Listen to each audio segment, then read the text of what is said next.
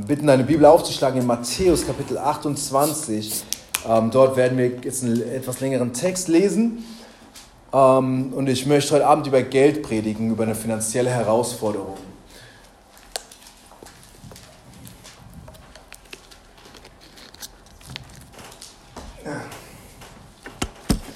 Amen. Ich starte direkt mit dem Text heute Abend und dann gehen wir hinein in die Gedanken heute Abend. Hier heißt es in Matthäus Kapitel 28, angefangen bei Vers 6.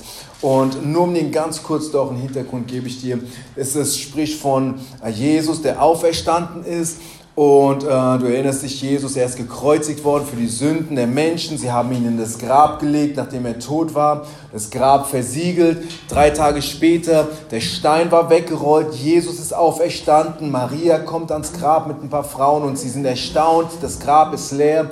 Sie kommen zurück, erzählen es den Jüngern. Und äh, hier ist die frohe Botschaft, die verkündet wird. Jesus ist auferstanden. Hier kommen wir hinein in diesen Text, Matthäus 28, Vers 6. Er ist nicht hier, denn er ist auferstanden, wie er es gesagt hat. Kommt her, seht die Stätte, wo der Herr gelegen hat. Und geht eilends hin und sagt seinen Jüngern, dass er von den Toten auferstanden ist. Und siehe, er geht vor euch her, äh, vor euch hin nach Galiläa selbst, da werdet ihr ihn sehen. Siehe, ich habe es euch gesagt.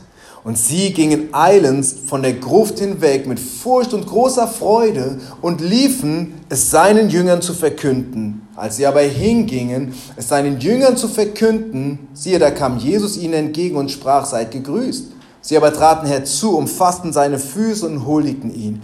Da sprach Jesus zu ihnen, fürchtet euch nicht. Geht hin, verkündet meinen Brüdern, dass sie hingehen nach Galiläa, und da selbst werden sie mich sehen. Während sie aber hingingen, siehe, da kamen etliche von der Wache in die Stadt und verkündeten den Hohenpriestern alles, was geschehen war. Und hier ist, hier ist äh, interessant, Vers 12. Und sie versammelten sich mit den Ältesten und hielten Rat. Und sie gaben den Soldaten Geld genug und sagten, sprecht. Seine Jünger kamen bei Nacht und stahlen ihn, während wir schliefen. Und wenn dies dem Landpfleger zu Ohren kommen sollte, so werden wir ihn zufriedenstellend machen, sodass ihr ohne Sorge seid. Vers 15, sie aber nahmen das Geld und taten, wie sie unterrichtet worden waren. Und diese Rede ist bei den Juden äh, rauch, äh, rauchbar geworden bis auf den heutigen Tag. Eine finanzielle Herausforderung oder ein zweiter Name für die Predigt ist ähm, eine Lüge, eine gekaufte Lüge. Vater, ich danke dir heute Abend für dein Wort und noch viel mehr, dass Jesus auferstanden ist und dass du uns, Vater Gott, Herr, diese frohe Botschaft, Herr, hast hören lassen und einen Wunsch, ein Verlangen in unsere Herzen gegeben hast, ein Brennen gegeben hast, diese frohe Botschaft weiterzutragen. Heute Abend, ich bete, Herr, dass dein Wort zu jedem Einzelnen spricht, Herr, dass du uns Weisheit gibst, Herr, dass du uns zu klugen und treuen Verwaltern machst, Herr, und dass dein Königreich, Vater Gott, Herr, wächst, Herr, nach deinem Willen, nach deinem Vorsatz. Habt du deinen Weg? Darum bitten wir dich heute Abend im Namen Jesu. Amen. Amen. Ich möchte als erstes mit dir diesen Gedanken betrachten, eine gekaufte Lüge. Weil dieser Text ist wirklich interessant, besonders wenn du ihn aufmerksam liest und für einen Moment nachdenkst. Bevor ich in den Text gehe, du kannst verstehen, es gibt viele Menschen, die bereit sind, ihr Geld äh, oder andere Dinge zu investieren in Dinge, die ihnen wertvoll sind. Stimmt's? Manche Leute sind bereit, viel Geld zu investieren in etwas, was für sie einen Wert hat. Und der Preis oftmals wird dadurch entschieden, wie groß das Verlangen des Käufers ist. Du siehst etwas und sagst, das will ich haben und oftmals auf dem Markt, je nachdem wie groß das Verlangen ist. Und um ein einfaches Beispiel zu machen, es gibt ähm, Fußballspieler und äh, sie sind sehr bekannt, sie sind sehr berühmt.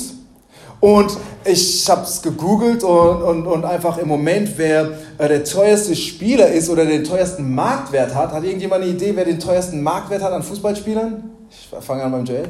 Lewandowski. Nein? Mbappé. Mbappé mit 160 Millionen, das ist der Wert, den, den er auf dem Markt hat.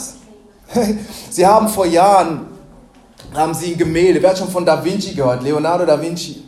Er ist ein Maler gewesen, sehr berühmt, hat einige Gemälde. Und ein Gemälde von ihm ist versteigert worden. Und dieses Gemälde ist das teuerste Gemälde, ist die teuerste Auktion für Gemälde gewesen. Es gibt kein Bild, das teurer auf einer Auktion versteigert worden ist als das Bild Salvador Mundi, was so viel heißt wie Weltenretter. Und es ist ein Porträt des Jesus oder den Weltenretter repräsentieren soll. Also lass mich dich äh, schätzen lassen. Was denkst du, wie viel Dollar hat dieses Bild auf der Auktion eingebracht? Gib mir mal eine Idee. Was? 5 Millionen. 5 Millionen. Wer bietet mehr? 300 Millionen. 300 Millionen. Wer bietet mehr? Joel? Wer bietet weniger? Es sind 450, das wolltest du sagen, gell? 450 Millionen. Und überleg, wir sprechen von 450 Millionen US-Dollar für ein Bild. So viel war dieses Gemälde dem Käufer wert. Er hat gesagt, ich bin bereit, so viel hinein zu investieren, nur um dieses Bild zu haben. Und jetzt schau in unseren Text hinein. In unserem Text, ähm, da sind Männer gewesen, da sind die Ältesten gewesen und sie waren bereit, Geld zu investieren in eine Lüge. Sie waren bereit, Geld zu nehmen und dieses Geld auszugeben, um eine Lüge zu verbreiten. Etwas, wovon sie selbst wussten, dass es nicht wahr ist. Und die Bibel gibt uns einen Hintergrund. Sie waren stolzen Herzens. Sie wollten nicht ihr Ansehen irgendwo verlieren. Sie wollten die, das Ansehen haben bei dem Volk. Sie wollten gegrüßt und wollten irgendwie oben sein. Und weil sie wussten, ähm, ähm, dass Jesus auferstanden ist, weil es irgendwo die Kunde gemacht hat, wollten sie diese Botschaft nicht umhergehen lassen, sondern sie wollten sicher machen, dass diese Botschaft vom Evangelium, die frohe Botschaft, Jesus, der gekreuzigt und tot ins Grab gelegt worden, der jetzt lebendig ist, sie wollten sicherstellen, dass diese Botschaft nicht umhergetragen wird und sie waren willig, Geld zu investieren in diese Lüge. In unserem Text, wie wir es gelesen haben, Vers 12, sie versammelten sich mit den Ältesten und sie hielten Rat und sie gaben den Soldaten Geld genug und sagten, sprecht, seine Jünger kamen bei Nacht und stahlen ihn, während wir schliefen. Und wir wissen, dass es nicht wahr ist. Wir wissen, dass die Jünger nicht gekommen sind und den Stein weggerollt haben. Schon gar nicht, wenn zwei römische Soldaten äh, ihn bewacht haben. Und äh, hier sind sie willig, ganz bewusst in eine Lüge zu investieren. Und diese Ältesten und Pharisäer oder diese Männer, die im Haus Gottes eigentlich gedient haben und ihren Platz und ihren Dienst hatten, also ich habe mich gefragt, weißt du, wo haben sie das Geld hergenommen? Wo, wo kam dieses Geld her, das sie den Soldaten gegeben haben, damit sie umhergehen und eine Lüge erzählen? Haben sie es aus ihrer eigenen Tasche genommen? Haben sie es von irgendjemandem sich ausgeliehen, von Freunden oder Verwandten? Ich glaube, dass sie es vom Haus Gottes genommen haben. Von dem, was andere hineingebracht haben, von den Opfergaben, haben sie Geld genommen, um in eine Lüge zu investieren. Und hier ist ein Bild von solchen, die Geld missbrauchen, um sozusagen den Willen oder die, frohe Botschaft zu stoppen oder zu hindern. Geld, das eigentlich heilig äh, äh, und äh, Gott geweiht war, so wie das Opfer, was wir heute Abend aufgenommen ha haben, weißt du, sie nehmen dieses Geld und gebrauchen es vorsätzlich, um eine Lüge zu verbreiten. Die Bibel sagt, dass Judas zuvor, bevor Jesus gekreuzigt ist, bevor er auferstanden ist, Judas zuvor, er ist in den Tempel gegangen zu den Pharisäern und er ist mit ihnen übereingekommen, für 30 Silberstücke Jesus an sie auszuliefern, Jesus an sie zu verraten. Und nochmal wieder, hier, du liest in Matthäus 26, 14, dann ging einer von den Zwölfen, der Judas Iskariot genannt war, zu den Hohepriester und sprach, was wollt ihr mir geben? Und ich werde ihn euch ausliefern. Sie aber stellten ihn auf 30 Silberlinge fest. Hier ist Judas. Und auch er, wir wissen, wenn du äh, aufmerksamer Leser bist, weißt du, er war es, der die Kasse gehabt hat, der die Finanzen und den Jüngern hatte. Und er hat die Bibel sagt ähm, äh, von ihnen äh, zusätzlich, er war, äh, er war nicht besorgt um die Armen, wie es manchmal diesen Anschein gemacht hat, aber er war irgendwo ähm, äh, gierig nach Geld. Und die Bibel sagt, für 30 Silberstücke, was der Preis für einen Sklaven gewesen ist, hat er Jesus verkauft. Die Bibel sagt und lehrt uns, dass wir anvertraut sind mit einigen Reichtümern. Und denkt nicht an Diamanten und an Gold und an äh, ähm, äh, Geld im ersten. Es sind, sind einige Dinge, aber auch im Bereich von Geld, weißt du, hat Gott uns Dinge anvertraut und wir sind gerufen, Verwalter zu sein. Treue Verwalter zu sein im Königreich Gottes. Jesus erzählt die Geschichte, die Parabel von dem verborgenen Talent. Und ich verstehe diese Parabel, sie spricht vom Reich Gottes. Aber die Wahrheit hier ist dennoch, und die, die, die, die, das ähm, Prinzip ist genauso wahr, hier heute Abend ließ in Matthäus 25, 14, gleich wie ein Mensch, der außer Land reiste, seinen eigenen Knecht rief und ihm seine Habe übergab. Und einem gab er fünf Talente, einem anderen gab er zwei und einem anderen gab er eins, jedem nach seinen Fähigkeiten und er reiste ab. Hier ist ein Mann gewesen und er hat den Leuten, seinen Dienern, hat er verschiedene Talente anvertraut und dem einen fünf, dem anderen zwei, dem anderen einen, damit sie mit seinem Anvertrauten handeln würden. Die Bibel sagt nach einiger Zeit, dieser Hausherr, er kommt zurück und er fängt an, Rechenschaft zu halten mit ihnen. Und er kommt zu dem ersten und er empfängt die Antwort in Vers 19, äh, in Vers 20, sorry. Herr, fünf Talente hast du mir übergeben, siehe, andere fünf habe ich dazu gewonnen. Und sein Herr sprach zu ihm, wohl, du guter und treuer Knecht, über weniges warst du treu, über vieles werde ich dich setzen, geh ein in die Freude deines Herrn. Lass mich an dieser Stelle einwerfen, das sind die Worte, die du hören willst an einem Tag, wenn du zu Gott kommst. Gut so, du treuer und äh, gerechter Knecht. Weißt du, das ist, das ist, das ist essentiell. Der mit den zwei Talenten, äh, der die zwei Talente anvertraut bekommen hat, er ist gegangen, hat damit gehandelt. Er hat zwei Talente dazu gewonnen, bringt seinem Herr, er empfängt die gleiche Antwort. Aber was ist mit dem dritten? Die Bibel sagt, der dritte, er hat das Talent vergraben im Boden. Als der Herr zurückkommt, sagt er, Oh, ich fürchtete mich und ich ging hin, ich verbarg dein Talent in der Erde. Siehe, da hast du das deine. Aber der Herr war nicht zufrieden. Und er sagt, der Herr antwortete und sprach zu ihm, du böser und fauler Knecht. Und lass mich hier einwerfen, das ist nicht, was du von Gott hören willst an einem Tag. Du böser und fauler Knecht. Nein, aber die Bibel sagt, ähm, du wusstest, dass ich ernte, wo ich nicht gesät und sammle, wo ich nicht ausgestreut habe. So solltest du mein Geld auch zu den Wechslern geben und wenn ich käme, hätte ich das mit Zinsen erhalten. Nehmt nun das eine Talent von ihm und gebt es ihm, der zehn Talente hat. Hier ist dieses Bild, das uns einfach nur den Gedanken heute Abend vermitteln soll. Weißt du, Gott vertraut auch uns Ressourcen an. Gott vertraut uns verschiedene Talente an mit der Erwartung, dass wir sie zum Besten für ihn einsetzen.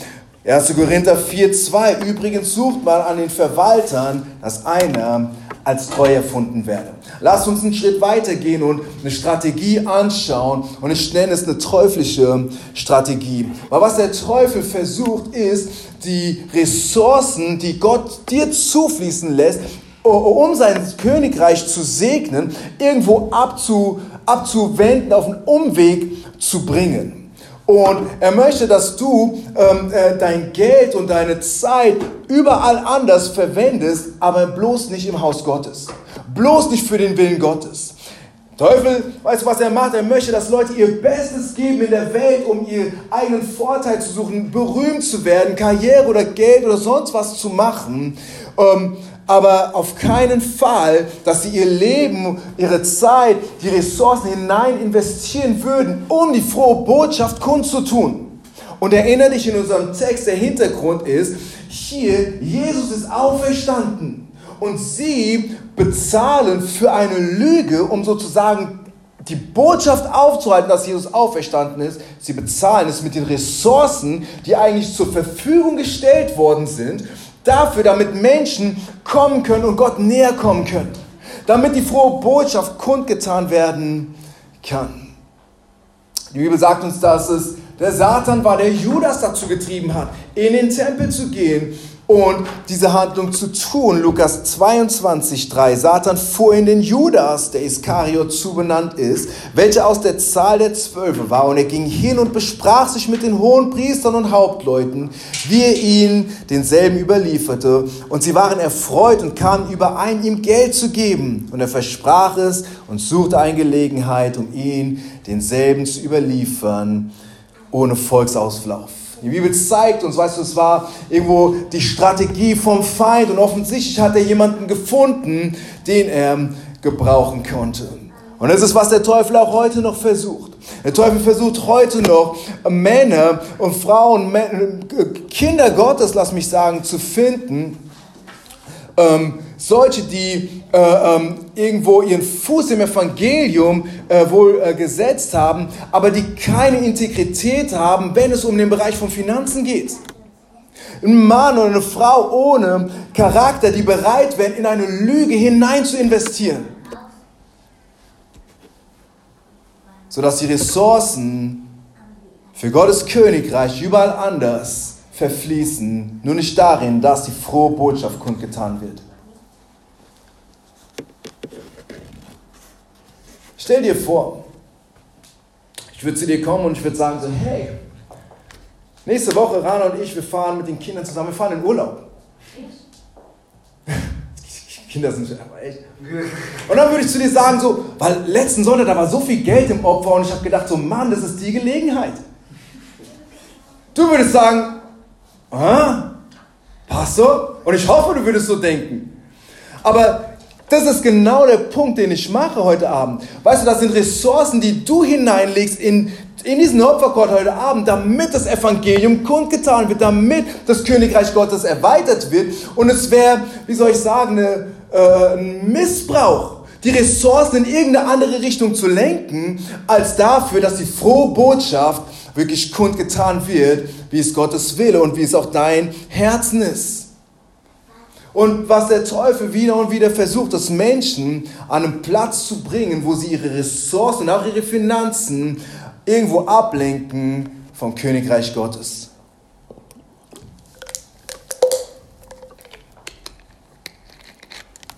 Versucht Menschen dazu zu bringen, in eine Lüge hinein zu investieren.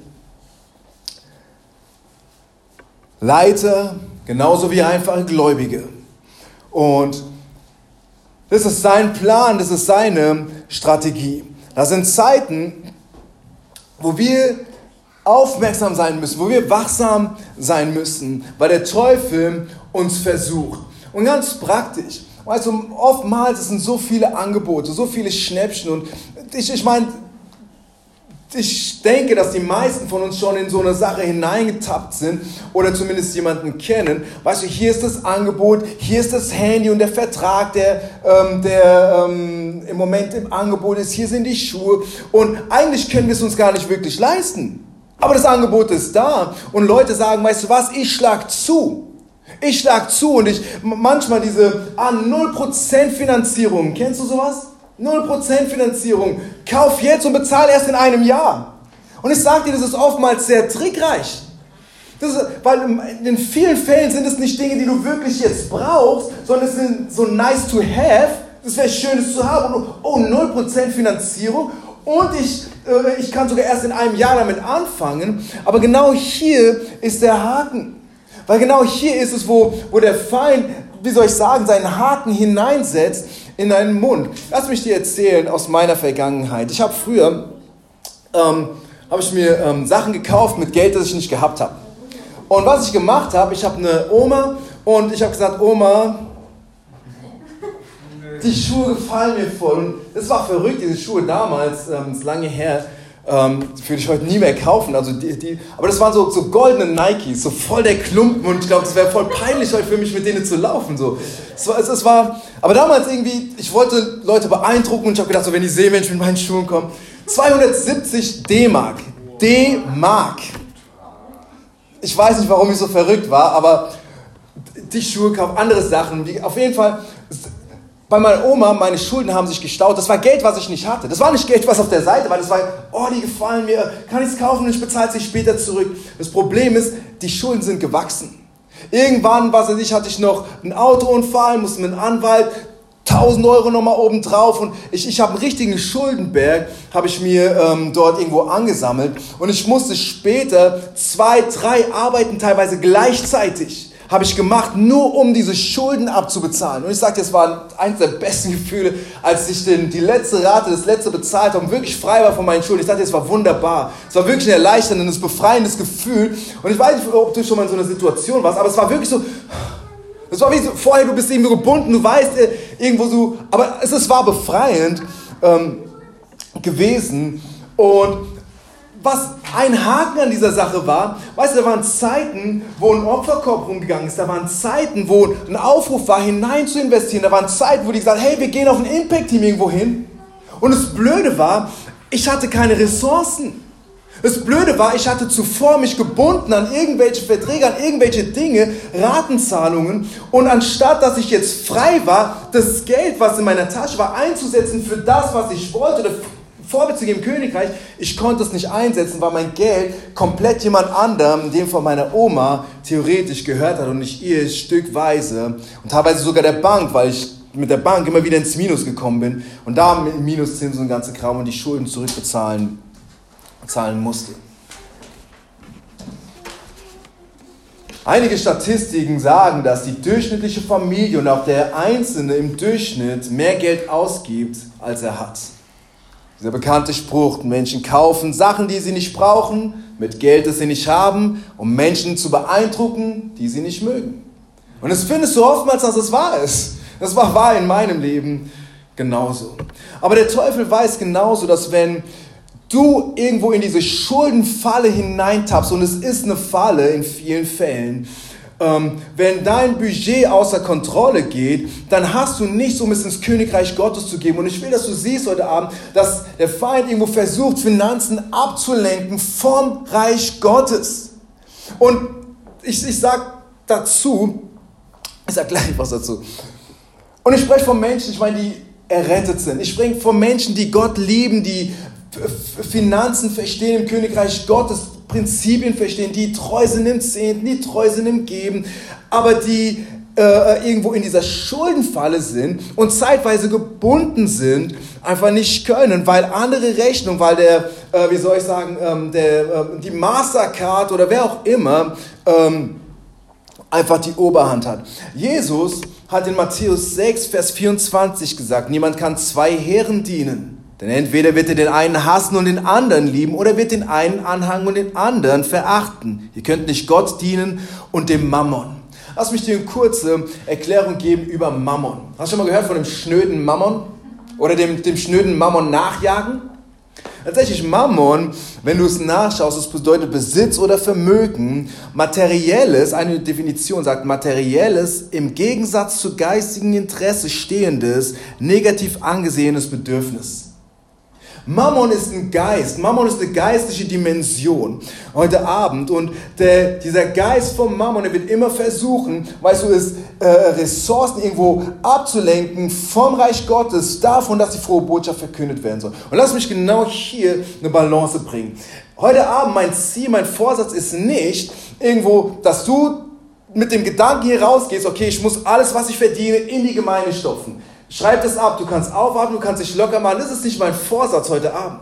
Tatsächlich, ich möchte dir ein paar Gedanken geben und eine, hoffentlich eine Strategie, die dir hilft, irgendwo äh, ähm, äh, eine, eine, Kontrolle und eine Oberhand zu haben über äh, Finanzen. Nochmal, weil unser Text spricht davon, dass da solche waren, die Geld investiert haben in eine Lüge, quasi der Feind erfolgreich gewesen ist in seinem Ziel und Menschen, die hinein investieren wollten, vielleicht in eine andere Situation es nicht konnten, weil der, weil der Teufel sie zuvor belogen hatte.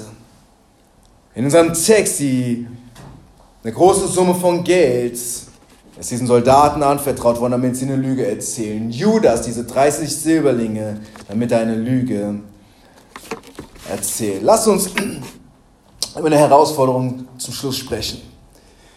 Die Strategie vom Feind ist es, irgendwo Menschen an einen Platz zu bringen, wo sie Furcht haben, loszulassen, weil sie denken, ah, ich bin irgendwo in Schulden und ich kann nicht geben oder sonst was. Es ist interessant, ich kenne einige und das ist auch, was ich gemacht habe, einige, die in Schulden gewesen sind und angefangen haben, den Zehnt zu geben, angefangen haben, loszulassen im Königreich Gottes und Gott hat sie übernatürlich gesegnet.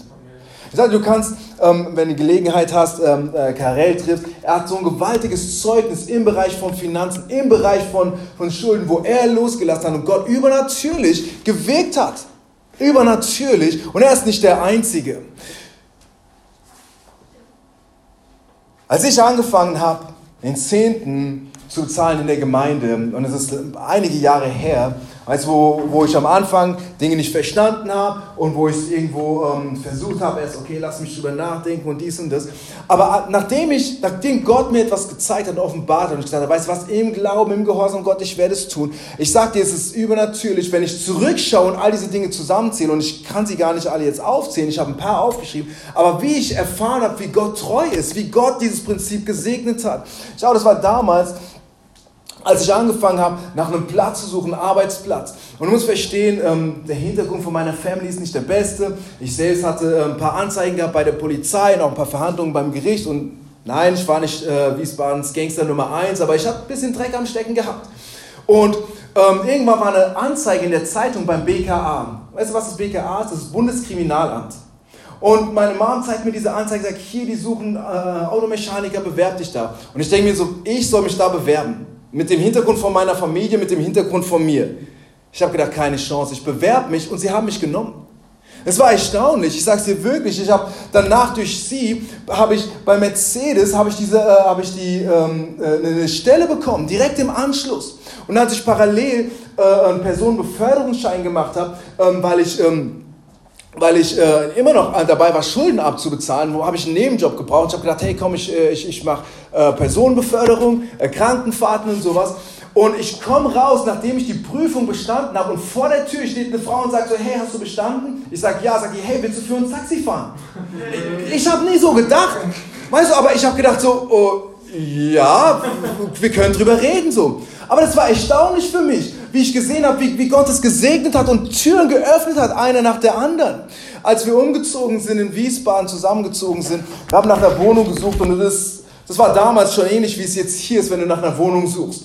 Also, und ähm, es, es war Entweder war es viel zu teuer oder es war viel zu klein und einfach was Passendes zu finden. Weißt du, wir haben gebetet und, und auf einmal, wir, wir, wir haben einen Platz gefunden. Nicht nur die Wohnung, sondern der Vormieter hat uns äh, Waschmaschine, Küche und, und sonstige Sachen drin gelassen. Das war stark, war genial.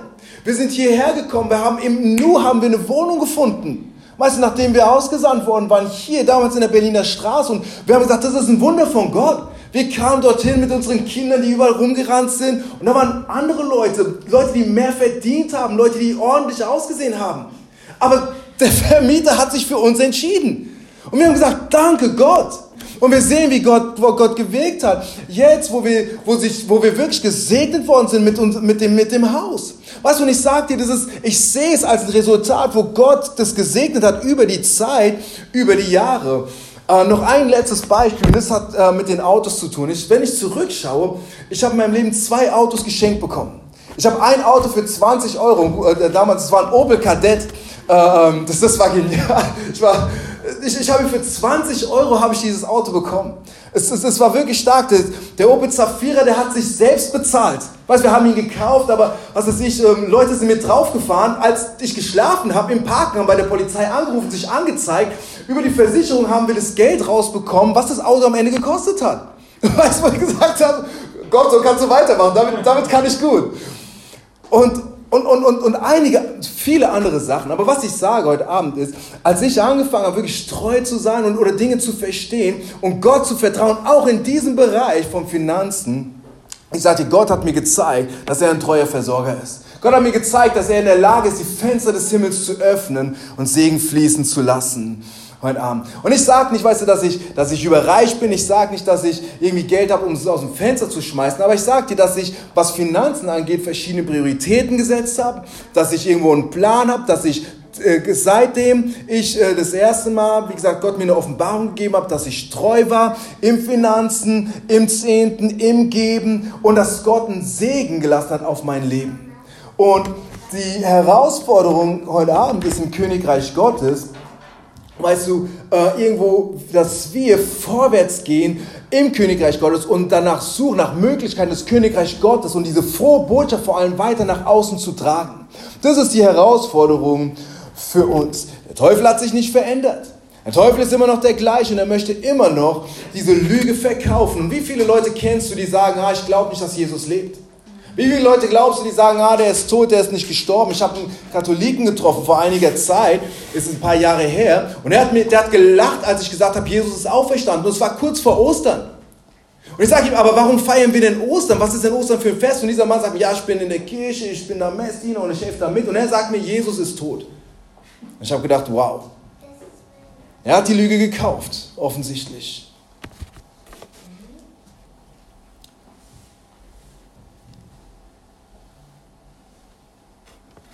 Die Jünger von Jesus, 1. Johannes, von Vers 1 bis zum Vers 3, und ich kürze es ein bisschen ab.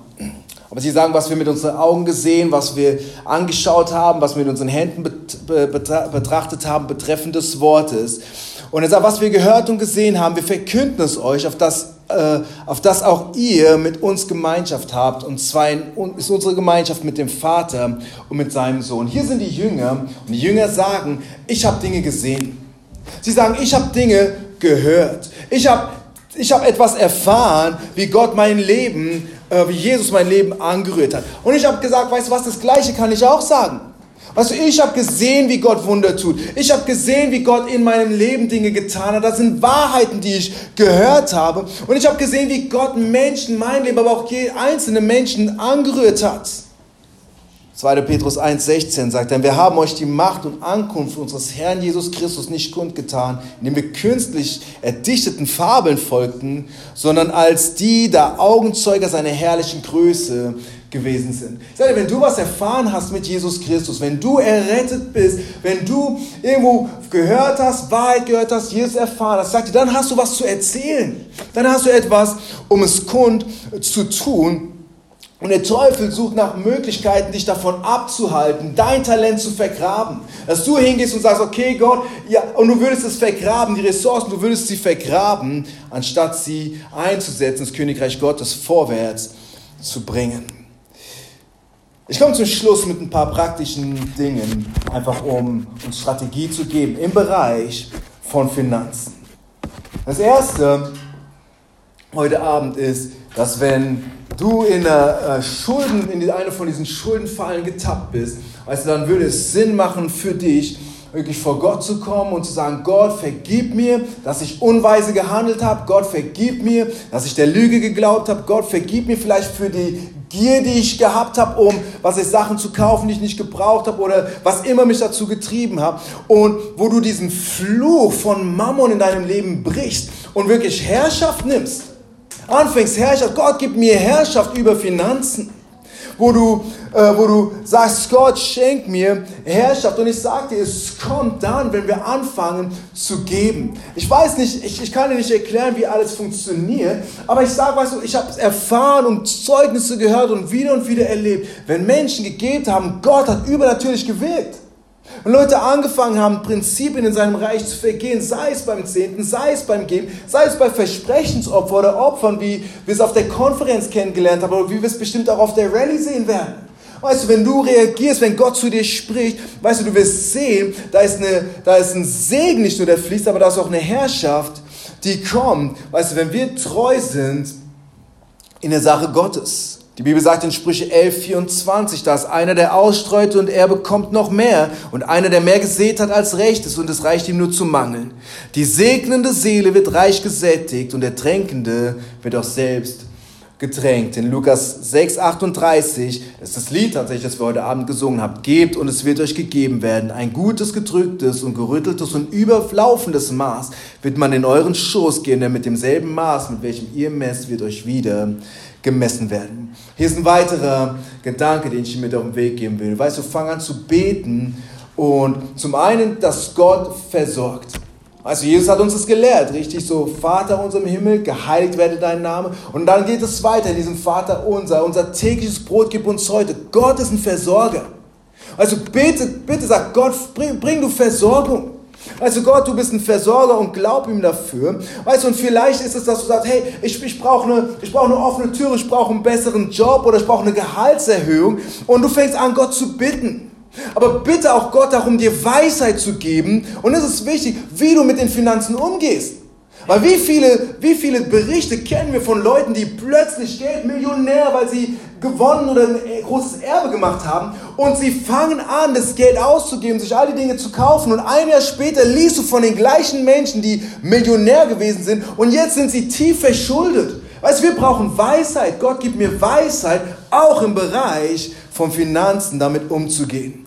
Und dann ist es wichtig, als viertes, eine Strategie zu finden, irgendwo mit Finanzen, äh, besonders wenn du in einer äh, Schuldenfalle äh, geraten bist, eine Strategie zu finden, wie du dort rauskommst. Vielleicht einen, nächsten, einen, einen, einen Job anzunehmen, vielleicht, ähm, was weiß ich, dein, dein Konto ähm, so zu sperren, dass du nicht ins Minus gehen kannst.